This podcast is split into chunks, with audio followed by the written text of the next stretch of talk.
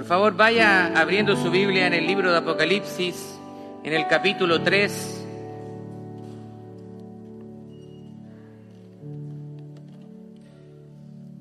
Libro de Apocalipsis, capítulo 3.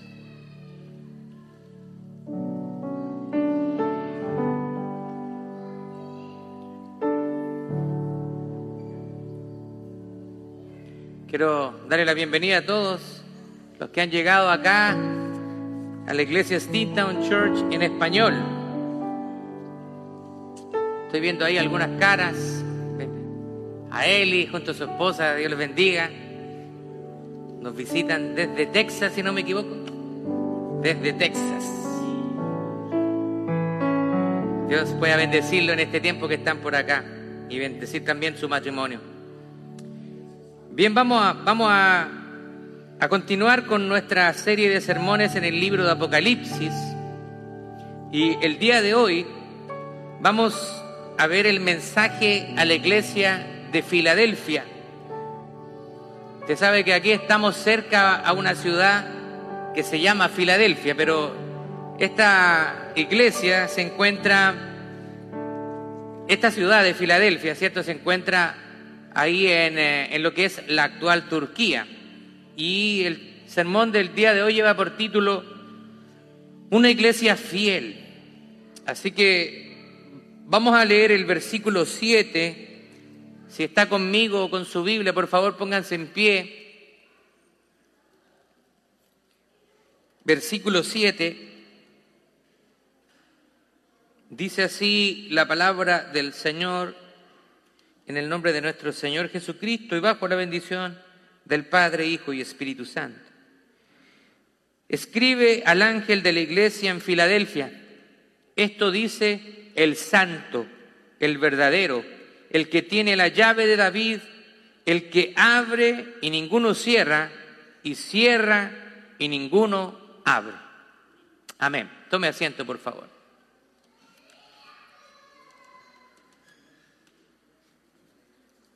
La ciudad de Filadelfia estaba más o menos a 28 millas de la, del sureste de Sardis. Estaba ubicada en una área conocida por sus productos agrícolas.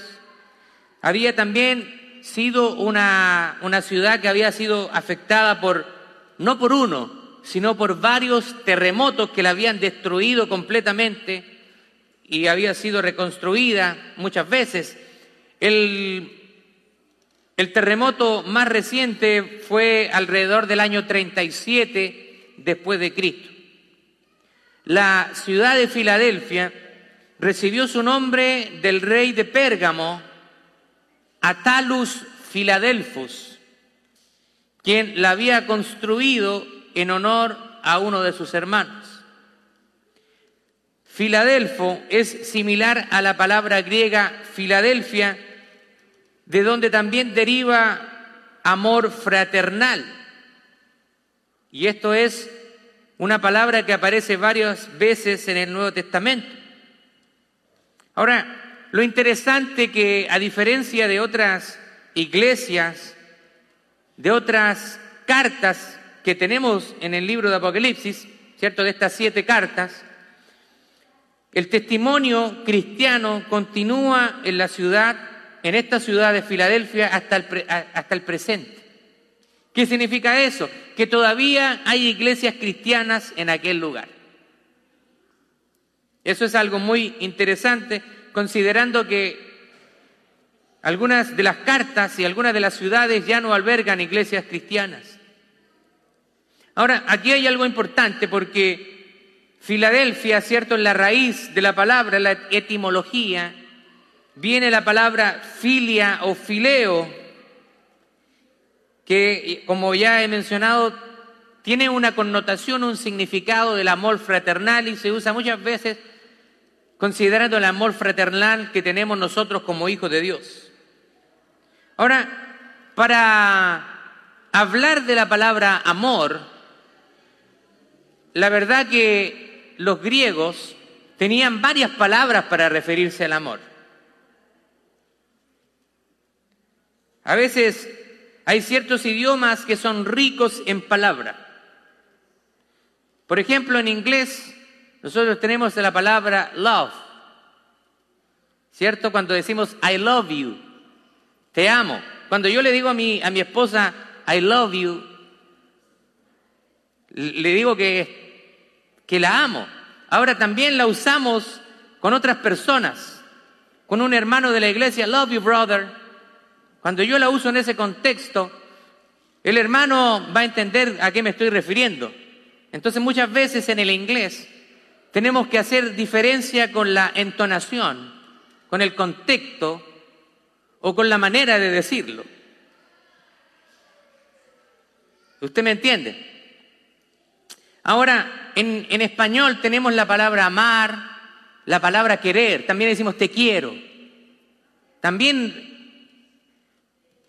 significa amor, hay un cariño, hay un sentimiento, pero muchas veces se usa como querer, como en una escalafón menos que amar. Te quiero, pero no te amo. Bueno, los griegos tenían tres palabras, más, más bien dicho, tenían cuatro palabras, pero voy a mencionar algunas de ellas. Tenían primero la palabra eros. La palabra eros se refería al amor entre parejas, a un amor romántico. También estaba el amor filia o fileo, que era el amor fraternal entre hermanos. Y también estaba o está el amor ágape. Dice alguien que ha sido tipificado como el amor de Dios. El amor de Dios nosotros tenemos que reconocer que es un amor completamente diferente al amor que nosotros podemos tener como seres humanos. A veces nosotros podemos tener amor por interés, por conveniencia, pero Dios tiene un amor desinteresado hacia nosotros. Así que cuando hablamos de ágape, el amor ágape es el amor de Dios, el amor que es un amor puro, sin conveniencia. Ahora, el amor es la primera marca de un cristiano. Nosotros cuando venimos a Cristo, dice que nosotros podemos tener amor porque Él nos amó primero. Y como Él nos amó, ahora ha puesto ese amor en nosotros y ahora Él espera que nosotros tengamos amor los unos con los otros. Ahora, hay personas que confunden el amor y confunden el amor y piensan que el amor es la aceptación del pecado, lo que está totalmente apartado del amor verdadero. Dios, dice Juan 3:16, porque de tal manera amó Dios al mundo, que ha dado a su Hijo unigénito, para que todo aquel que en Él cree no se pierda, mas tenga vida eterna. Pero ese amor es un amor que Dios entrega y que debe tener una respuesta de parte del hombre. Entonces muchos confunden que el amor implica la aceptación de pecado. Y la palabra del Señor es clara y dice que sin santidad nadie verá al Señor. Así que si nosotros no somos santificados a través de la sangre de Cristo nosotros no vamos a tener la justificación y por lo tanto estamos condenados. Ahora, hay un concepto en inglés que se llama sloppy agape. Es un concepto que quizás nosotros no lo conocemos en español y traté de buscar una traducción y a veces difícil los que tienen el inglés como primer idioma probablemente lo, entiendan mejor. Sloppy agape. Y tratando de traducirlo, podría ser un amor descuidado o un amor sentimental. Significa un amor basado en lo emocional, no un amor basado en la verdad. Pero déjeme decirle que eso no es el amor de Dios porque Dios es verdad. Y como Él nos ama, también va a corregir nuestro pecado. Pero hoy en día muchas veces queremos exaltar el amor de Dios por sobre su santidad. Y todo la perfección de Dios se manifiesta a la misma vez. No podemos experimentar el amor de Dios sin entender que la santidad de Dios también castiga el pecado. Son atributos de Dios que a veces nosotros pensamos que se contradicen. Dios es amor, pero también es santo también es fuego consumidor y también castigará al pecador que no se arrepintiere. Juan, en el capítulo 13, verso 35 del Evangelio, dice, en esto conocerán que ustedes son mis discípulos si tuvieren amor los unos por los otros. Nosotros tenemos que amarnos, pero amarnos también implica en que tenemos que corregirnos unos a otros. ¿Está de acuerdo? Exhórtense unos a otros. Santiago dice, confiésense sus faltas, sus pecados unos a otros. Edifíquense. Vamos a ver eh, el, texto, versículos 7 y 8 de Apocalipsis. Está el ángel, dice, escribe al ángel de la iglesia en Filadelfia, y esto dice el santo y el verdadero, el que tiene la llave de David, el que abre y ninguno cierra, y cierra y ninguno abre. Yo conozco tus obras. He aquí, he puesto delante de ti una puerta abierta, la cual nadie puede cerrar, porque aunque tienes pocas fuerzas, has guardado mi palabra y no has negado mi nombre. Wow. Jesús aquí se presenta como el que tiene las llaves de la autoridad, el que ha sido el heredero de David, y, se ha, y, ha confirmado el reino que dudaría para siempre. Recuerde que Jesús viene en, lo humano del linaje de David y Dios había hecho una promesa a David. Isaías capítulo 9, versos 6 y 7 dice, porque un niño nos es nacido, hijo nos es dado, y el principado sobre su hombro y se llamará su nombre admirable, consejero, Dios fuerte, Padre eterno, príncipe de paz. Y lo dilatado de su imperio y la paz no tendrán límite sobre el trono de David y sobre su reino, disponiéndolo y confirmándolo en juicio y en justicia desde ahora y para siempre. El celo de Jehová de los ejércitos hará esto. Eso es una promesa para David, que su imperio, su reino no tendría fin. Ahora, literalmente no podemos tomar que le está hablando a David, que en, la carne él tendría un reino, un reino eterno, sino que habría un descendiente del linaje de David que tendría un reino que duraría para siempre, y esa es Jesús. Ahora aquí nos está hablando de alguien que tiene la autoridad para abrir y para cerrar. Y cuando Él lo hace, no hay quien pueda impedirlo. Este fin de semana, y le paso el dato porque todavía está a tiempo, Sight and Sound, esta compañía de teatros en vivo, está haciendo un streaming gratuito de Moses o Moisés a través de TPN. Así que si usted puede, puede llegar a verlo en su hogar. Y ahí nosotros podemos ver muchas historias que hay en la Biblia. Podemos ver la historia de Noé, que cuando Dios cierra la puerta, nadie pudo abrir. Dios es un Dios que hasta el momento tiene la puerta abierta, pero cuando Él regrese por su pueblo, la puerta se va a cerrar y ya no hay más acceso. En la iglesia nosotros debemos hacer nuestro trabajo para que el Señor abra las puertas y también debemos orar para que esto pueda acontecer. Mire lo que dice el apóstol Pablo a los colosenses en el capítulo 4, versos 2 y 3, dice, perseveren en la oración, velando con ella en acción de gracias, orando también al mismo tiempo por nosotros, para que el Señor nos abra puerta para la palabra, a fin de dar a conocer el misterio de Cristo, por el cual también estoy preso. ¿Se da cuenta? El apóstol Pablo a los colosenses, oren para que el Señor nos abra puertas. Pero esas puertas, ¿para qué eran? ¿Para qué eran esas puertas?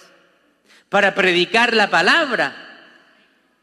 Muchas veces nosotros queremos que el Señor nos abra puertas para nuestros deseos, muchas veces egoístas.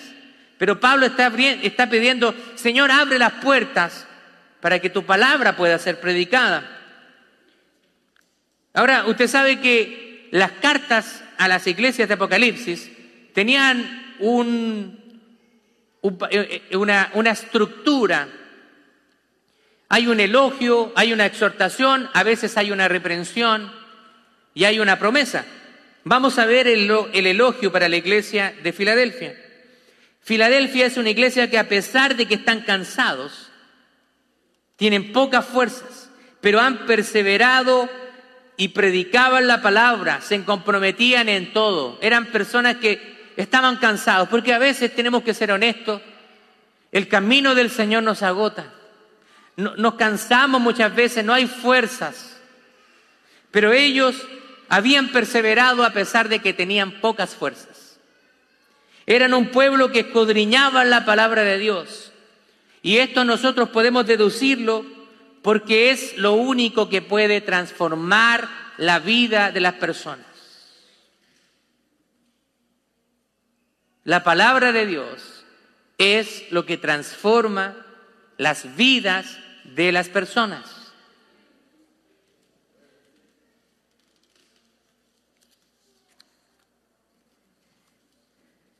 Verso 9. He aquí, yo entrego de la sinagoga de Satanás a los que se dicen ser judíos y no lo son, sino que mienten. He aquí yo haré que vengan y se postren a tus pies y reconozcan que yo te he amado. Wow, aquí hay palabras fuertes. Estamos en un tiempo donde la gente se ofende fácilmente. ¿Está de acuerdo con eso?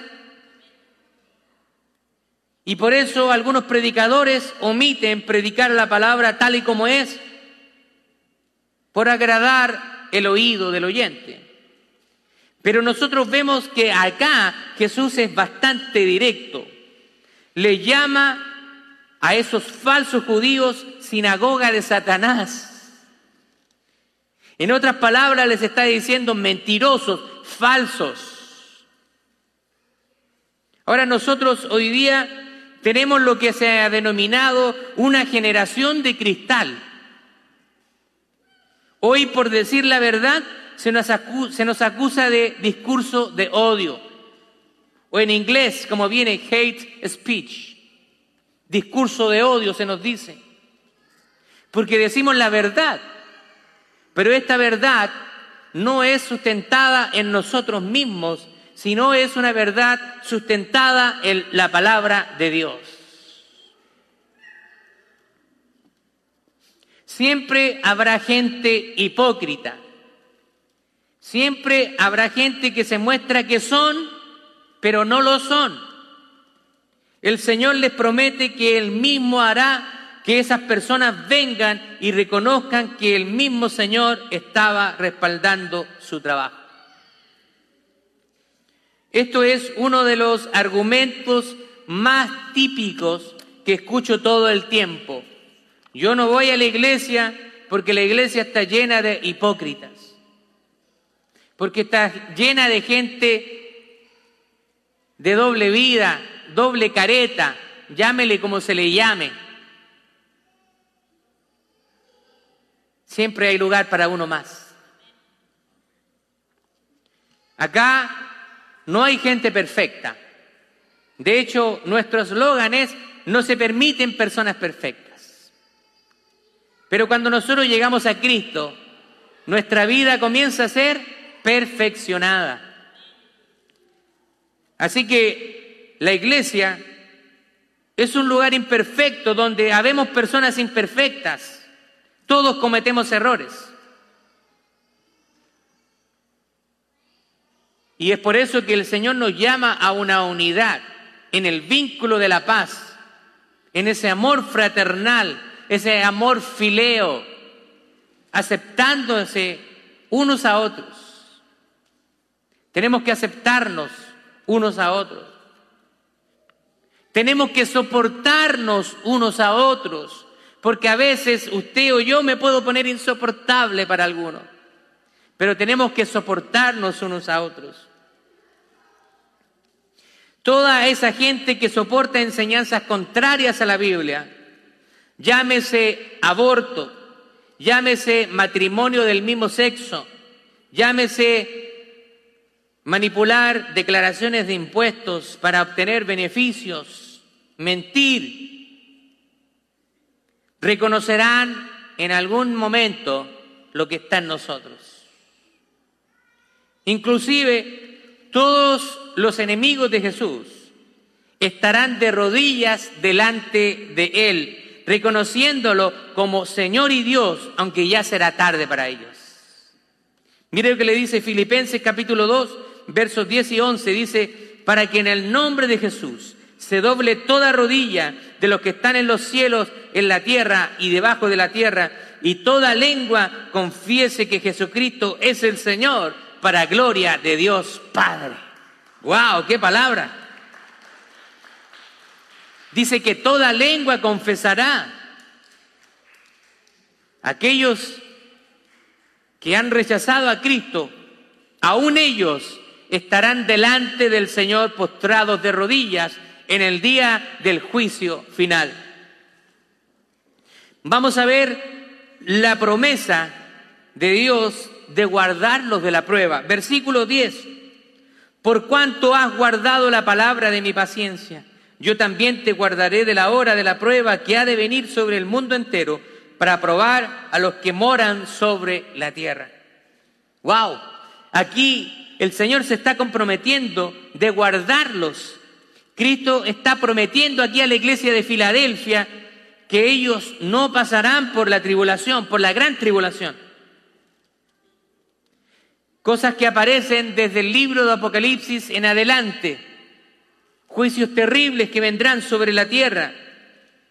Estas cosas están en el calendario profético de Dios, pero la iglesia será arrebatada antes que se manifiesten todas estas cosas. Y esa es nuestra esperanza, que Cristo viene por nosotros.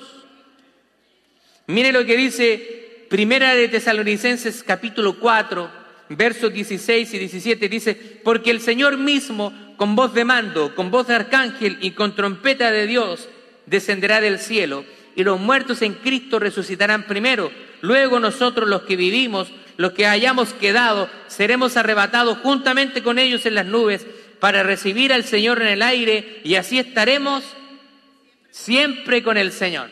Aleluya. Esa es nuestra esperanza. Nosotros estamos esperando el día en que Él venga por nosotros. Y si estamos vivos, dice que vamos a ser arrebatados. Vamos a ser llevados para encontrarnos con el Señor en las nubes. Y si estamos muertos en Cristo, vamos a ser resucitados en nuestros sepulcros. Usted debe tener muy presente de dónde viene nuestra ciudadanía. Estamos en un país materialmente próspero, moralmente en decadencia, pero muchas personas quieren ser ciudadanos de los Estados Unidos. No digo que sea algo malo. Si estamos acá y nos proyectamos en un futuro acá y llegamos a ser ciudadanos de los Estados Unidos porque amamos este país, gloria a Dios. Pero recuerde que nuestra ciudadanía viene del cielo. Mire lo que dice Filipenses capítulo 3, verso 20. Mas nuestra ciudadanía está en los cielos, de donde también esperamos al Salvador, al Señor Jesucristo. Gloria a Dios. Allí va a haber personas, como dice el libro de Apocalipsis, de toda lengua, de toda tribu y de toda nación. Aquí muchas veces se hace discriminación, discriminamos. Porque es blanco, porque es moreno, porque es amarillo, porque tiene los ojos grandes, porque tiene los ojos rasgados, porque es chiquito, porque es, es alto, porque es flaquito, porque es gordito. Discriminamos. Hay discriminación, siempre la hay. Pero en el cielo, nuestra nacionalidad, nuestro color de pelo, ojos, piel, nuestra estatura, no tiene ninguna importancia. Versículo 11 dice, he aquí yo vengo pronto, retén lo que tienes para que ninguno tome tu corona. En otras palabras, lo que está diciendo Jesús es, no sueltes lo que te he dado. Debemos ser buenos mayordomos de lo que Dios nos ha encargado. Y la mayordomía tiene que ser en todo aspecto de nuestra vida. Ser buenos mayordomos de nuestra familia, ser buenos mayordomos de nuestro tiempo, ser buenos mayordomos de nuestro dinero. Ah, pastor, ya va a empezar a hablar de dinero. No, pero la mayordomía involucra muchos aspectos y, y, por supuesto que involucra el aspecto financiero. Usted también debe ser un buen mayordomo del Señor en sus finanzas y honrar al Señor a través de sus finanzas, siendo un, un buen, un, constante diezmador, ofrendador de su obra. En Mateo capítulo 25, versos 24 al 30, nosotros podemos ver lo que se llama la parábola de los talentos. Y es el pasaje donde se habla cuando el Señor viene a pedir cuenta a sus siervos. Por eso que el Señor nos motiva a que nosotros debemos ser responsables de lo que Él nos ha dado porque Él nos va a pedir cuentas. Dice, pero llegando también el que había recibido un talento, dijo Señor, te conocía que eres hombre duro, que ciegas donde no sembraste y recoges donde no esparciste. Por lo cual tuve miedo y fui y escondí tu talento en la tierra. Aquí tienes lo que es tuyo.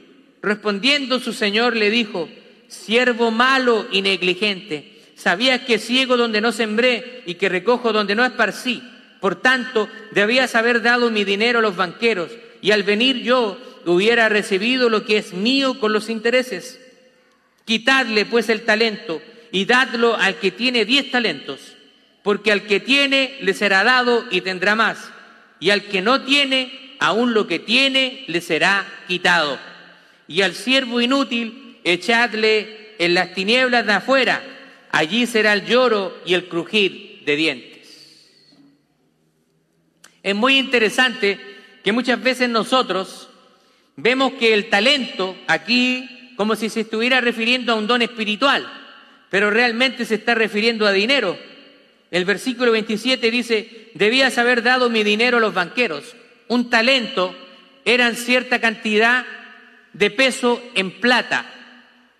Así que está hablando de dinero. Es muy interesante que más del 50% de las parábolas de Jesús hablan acerca del dinero. ¿Y por qué hablará tanto del dinero el Señor?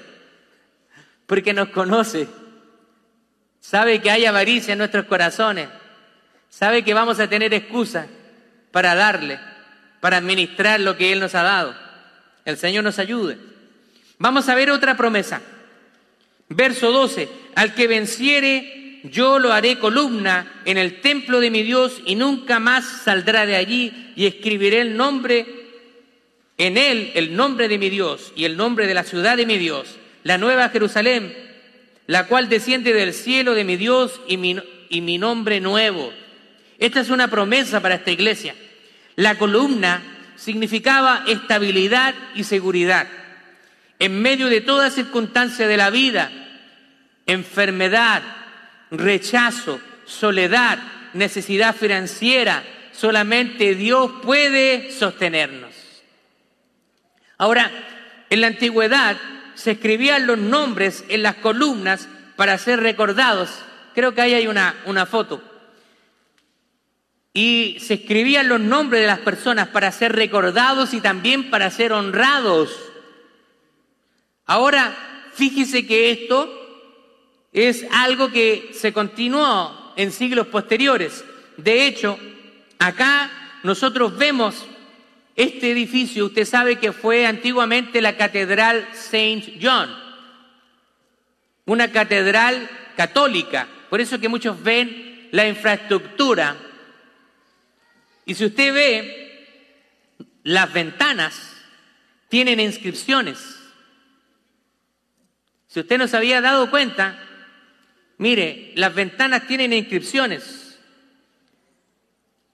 Ahí dice in loving memory of these parents by the rector and Reverend Edward J. Milley. Ahí también, otras personas más. Y usted va a ver que cada una de esas ventanas tiene nombres a los cuales se le está dando honor por haber pagado esa ventana. Interesante.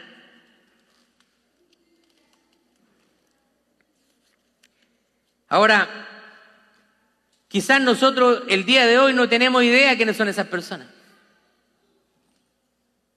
Los que estaban cercanos a esas personas saben lo que hicieron, pero ya hoy en día no creo que nadie recuerde quiénes son esas personas. No tenemos idea quiénes eran. Pero Dios nos promete un reconocimiento divino, no un reconocimiento humano como muchos buscan. pero nos gusta el reconocimiento humano. La palabra del Señor dice, ¿cierto? Que no sepa tu mano izquierda lo que hace tu derecha. Pero a nosotros nos gusta los bombos y platillos cuando hacemos algo. Nos gusta el reconocimiento humano. Damos algo y queremos subir fotos al Facebook para que todos nos vean que estamos dando algo. Nos gusta el reconocimiento. Pero acá el Señor nos promete de que Él va a darnos un reconocimiento eterno. No un reconocimiento humano. Ciertamente dice que lo vamos a tener. Dice, no sean como aquellos hipócritas que se paran en las esquinas y empiezan a orar frente de, muy fuerte en público para recibir reconocimiento. Y dice la palabra del Señor, ciertamente tendrán el reconocimiento. Oh, wow. Pero nosotros nos dice, pero tú entra en tu aposento, entra en privado y tu Dios que ve en lo privado te va a recompensar en público. Deja que Dios te reconozca, deja que Dios sea el que te da honra y no nosotros mismos. Verso 13 dice, el que tiene oído, oiga lo que el Espíritu dice a las iglesias. siempre hay una exhortación final a poner atención a lo que Dios está diciendo. Una vez más, Dios nos recuerda a prestar atención y tomar acciones. Mire lo que dice Marcos capítulo 16, verso 16, y justamente es lo que vamos a tener hoy día. El que creyere y fuere bautizado será salvo, mas el que no creyere será condenado. Tiene que haber una respuesta después de escuchar el mensaje. Ahora, lo interesante de la iglesia de Filadelfia es que no hay una reprensión. Dios no reprende a esta iglesia, no hay ninguna reprensión. Dios no encontró nada malo en esta iglesia. Que seamos nosotros como la iglesia de Filadelfia. Seamos como esta iglesia, que aunque tengamos pocas fuerzas, sigamos trabajando, sigamos sirviendo al Señor.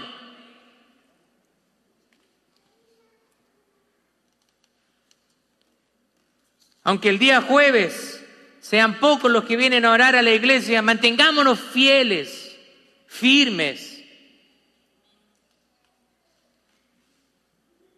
con pocas fuerzas. A veces vamos a llegar cansados, atribulados, sí. A todos nos ha pasado. No siempre vamos a llegar con el mismo ánimo. A veces puede usted haber tenido una semana terrible y usted va a llegar muy cansado, agotado a la iglesia. O a veces no va a tener ganas de venir a la iglesia. Pero tome fuerzas sobrenaturales en el Señor. Echa sobre mí tu carga, que yo te la llevaré, dice el Señor, porque porque mi yugo es fácil y ligera mi carga, dice el Señor. Echemos nuestras cargas sobre Él. Muchas veces sabemos que lo tenemos que hacer, pero no lo hacemos. Queremos cargar con una mochila que no podemos cargar. Bien, quiero pasar a, a concluir. Vamos a ver algunas aplicaciones. Primero, Dios es quien abre y cierra las puertas. Donde Él abre, nadie puede cerrar. Y donde Él cierra, no hay quien pueda abrir. Segundo, sirvamos a Dios aunque tengamos pocas fuerzas, que Él nos recompensará por cada esfuerzo. Tercero, guardemos la palabra de Dios. Y usted sabe que guardar significa obedecer. Cuarto, Él es quien se encarga de nuestros enemigos. Todos quizá en algún momento hemos tenido enemigos, ¿o no? Sí, siempre. A veces nosotros como pastores, no sé si, no sé si nos considerarán enemigos, pero no hacen como el quite. No, no, no evaden a nosotros. A veces yo veo personas que han venido a la iglesia algunas veces o que la he conocido en algún lugar y me ven en la calle como que me dan vuelta la cara, como que se hacen como que no me vieron. El mismo, este mismo pasado domingo, eh, fin de semana, estaba en Walmart haciendo unas compras y de repente veo una hermana, ya no viene a esta iglesia, pero no importa, eso no, no es lo que importa. Y yo sé que la hermana se dio cuenta que era yo. Y estaba como mirando para otro lado. Y dije, oh, la hermana, ¿cómo está? Dios le bendiga. Y me mira, pastor. Y yo le dije, ¿para qué se hace si usted se dio cuenta que era yo? ¿Para qué se hace la, la lesa? No, no se lo dije. Lo pensé, pero no se lo dije. Y empezamos a conversar ahí, le dije, ¿se está congregando? Sí, me dijo, dije, bueno, eso es lo importante. Lo importante es que se congregue, no importa dónde, pero lo importante es que siga perseverando en el Señor. Pero este ejemplo se lo puedo dar muchas veces. Hay personas a veces que a uno lo ven en la calle, es como que ven al diablo. Si nosotros estamos para animarnos, pero no lo voy a. No me puedo ya meter más allá si la persona no quiere que la ayudemos. Pero dice que Él se encarga de nuestros enemigos. ¿Cuántas personas a veces se han levantado contra usted? Un montón de veces. Un montón de veces. En una ocasión, estábamos en, en Chile. Yo era un recién convertido y me tocó vivir una situación muy, muy dolorosa, donde tuve que, fui llamado a, declarar a una asamblea lamentablemente por un mal testimonio de un pastor y el cual yo había presenciado algunas cosas que sucedieron. Y en esa ocasión nos ganamos muchos enemigos porque a veces las personas actúan emocionalmente. No ven, no son objetivas para pensar, sino que defienden a la familia aunque no tengan nada que defender, pero lo defienden simplemente por ser familia. Y recuerdo que el patriarca de esa familia nos amenazó y dijo, vamos a llevarlos a los tribunales de justicia. Nosotros estábamos tranquilos porque lo que estábamos declarando era cierto. Y el Señor habla a nuestros corazones y nos dice, no van a hacer nada. Porque esto es verdad. Lamentablemente ese pastor fue disciplinado, fue puesto un tiempo fuera de sus funciones. Siempre nos vamos a ganar enemigos por hablar la verdad. Romanos capítulo 12, verso 19 dice, no se vengan ustedes mismos, amados míos, sino que dejen lugar a la ira de Dios, porque está escrito, mía es la venganza, yo pagaré, dice el Señor. Nosotros no tenemos que buscar venganza, ni tratar de defendernos a nosotros mismos. ¿Podemos tener la tendencia a hacerlo? Sí. Pero la palabra del Señor dice que le dejemos la venganza a Él. Si alguien le hace daño a usted, entrégueselo al Señor. Señor, tú encárgate. A mí, ayúdame a perdonarlo. Él es nuestro mejor justiciero. Y Él sabe hacer justicia perfecta. Número cinco, no hay nada que temer cuando venga el tiempo de la gran tribulación, porque Él ha prometido guardarnos. Y número seis, al que guarda sus palabras, Él promete que estaremos para siempre con Él. ¿Qué significa guardar sus palabras? Obedecer. Así que si nosotros hemos escuchado este mensaje, el que tenga oídos para oír, oiga lo que el Espíritu dice a las iglesias. El día de hoy el Señor nos está diciendo eso. El que tenga oídos para oír, oiga. Quédese con este mensaje, atesórelo en su corazón y guárdelo. Vamos a orar al Señor y nos vamos a estar preparando para pasar a los bautismos del día de hoy. Póngase de pie, por favor.